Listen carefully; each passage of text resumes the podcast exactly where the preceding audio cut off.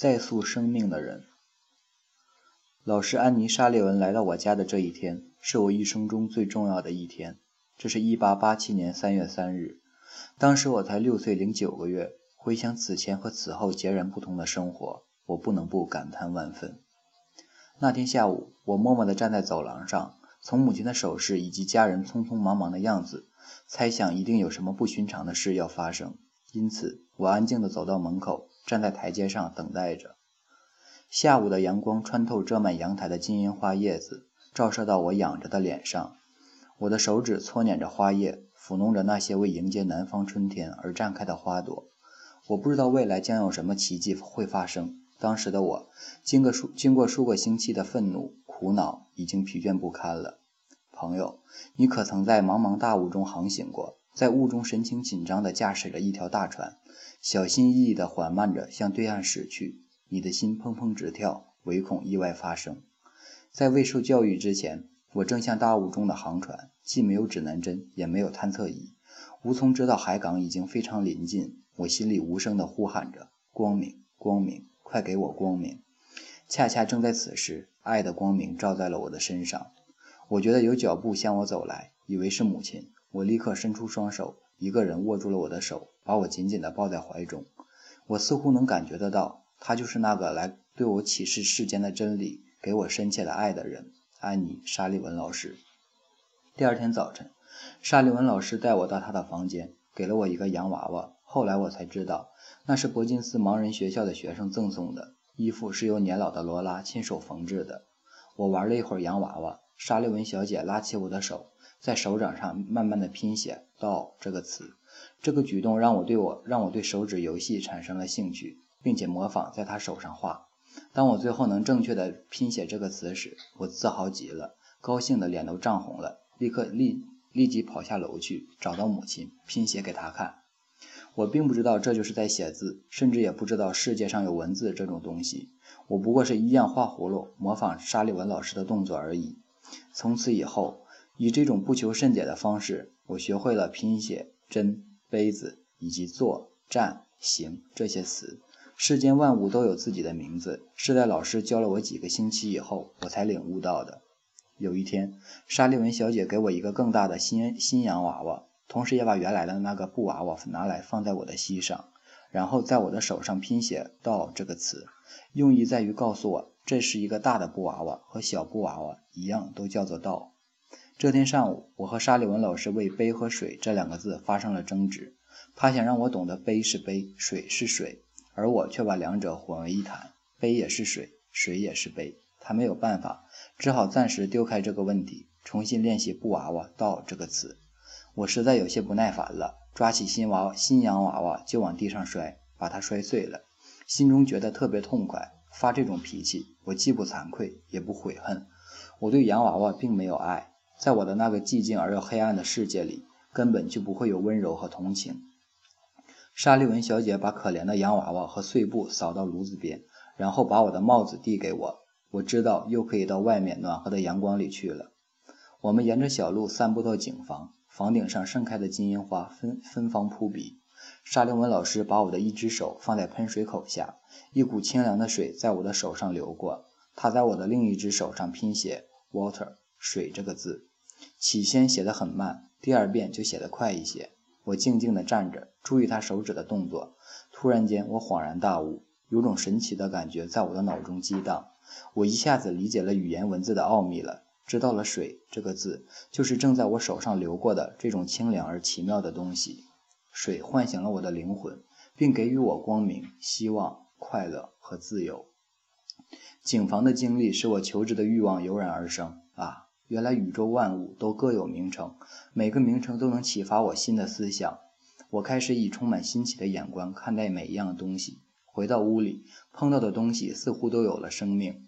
我想起了那个被我摔碎的洋娃娃。摸索着来到炉子跟前，捡起碎片，想把它们拼凑起来，但怎么也拼不好。想起刚才的所作所为，我悔恨莫及，连眼浸满了泪水。这是生平第一次。那一天，我学会了不少字，例如父亲、母亲、妹妹、老师等。这些字使整个世界在我的面前变得花团锦簇、美不胜收。记得那个美好的夜晚，我独自躺在床上，心中充满了喜悦，期盼着新的一天快些来到。啊，世界上还有比我更幸福的孩子吗？一八八七年三月，沙利文老师走进了我的生命，让我在警房里张开了心灵的眼睛。期间各种往事至今记忆犹新。我整天用手去探索我所接触到的东西，并记住它们的名称。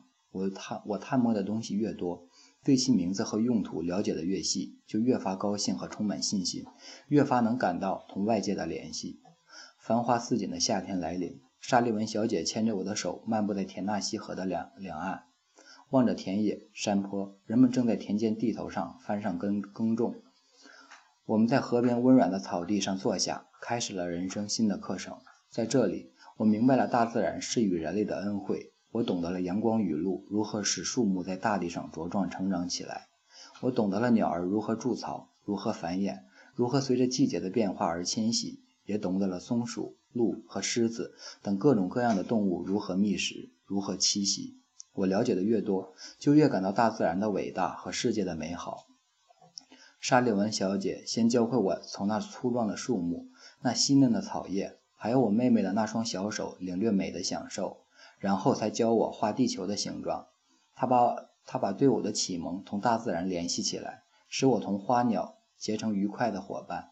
但是这期间却发生了一件事，让我发现大自然并不总是那样慈爱可亲。那是一个明朗的早晨。我和老师散步到一个较远的地方，但在我们回家的路上，天气变得闷热起来。好几次，我们不得不在路旁的小树下栖息。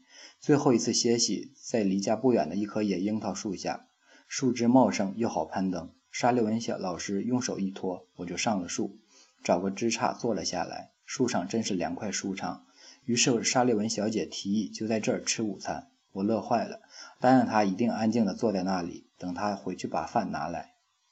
忽然间，风云突变，太阳的温暖完全消失了，天空乌云密布，泥土里散发出一股怪味。